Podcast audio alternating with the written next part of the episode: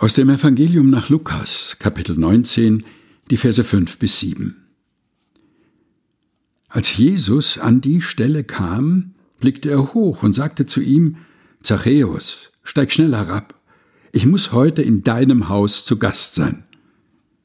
Sofort stieg Zachäus vom Baum herab, voller Freude nahm er Jesus bei sich auf. Als die Leute das sahen, ärgerten sie sich und sagten zueinander, bei einem Sünder ist er eingekehrt. Lukas Kapitel 19, Vers 5 bis 7 aus der Basisbibel der Deutschen Bibelgesellschaft. Gelesen von Helga Heinold.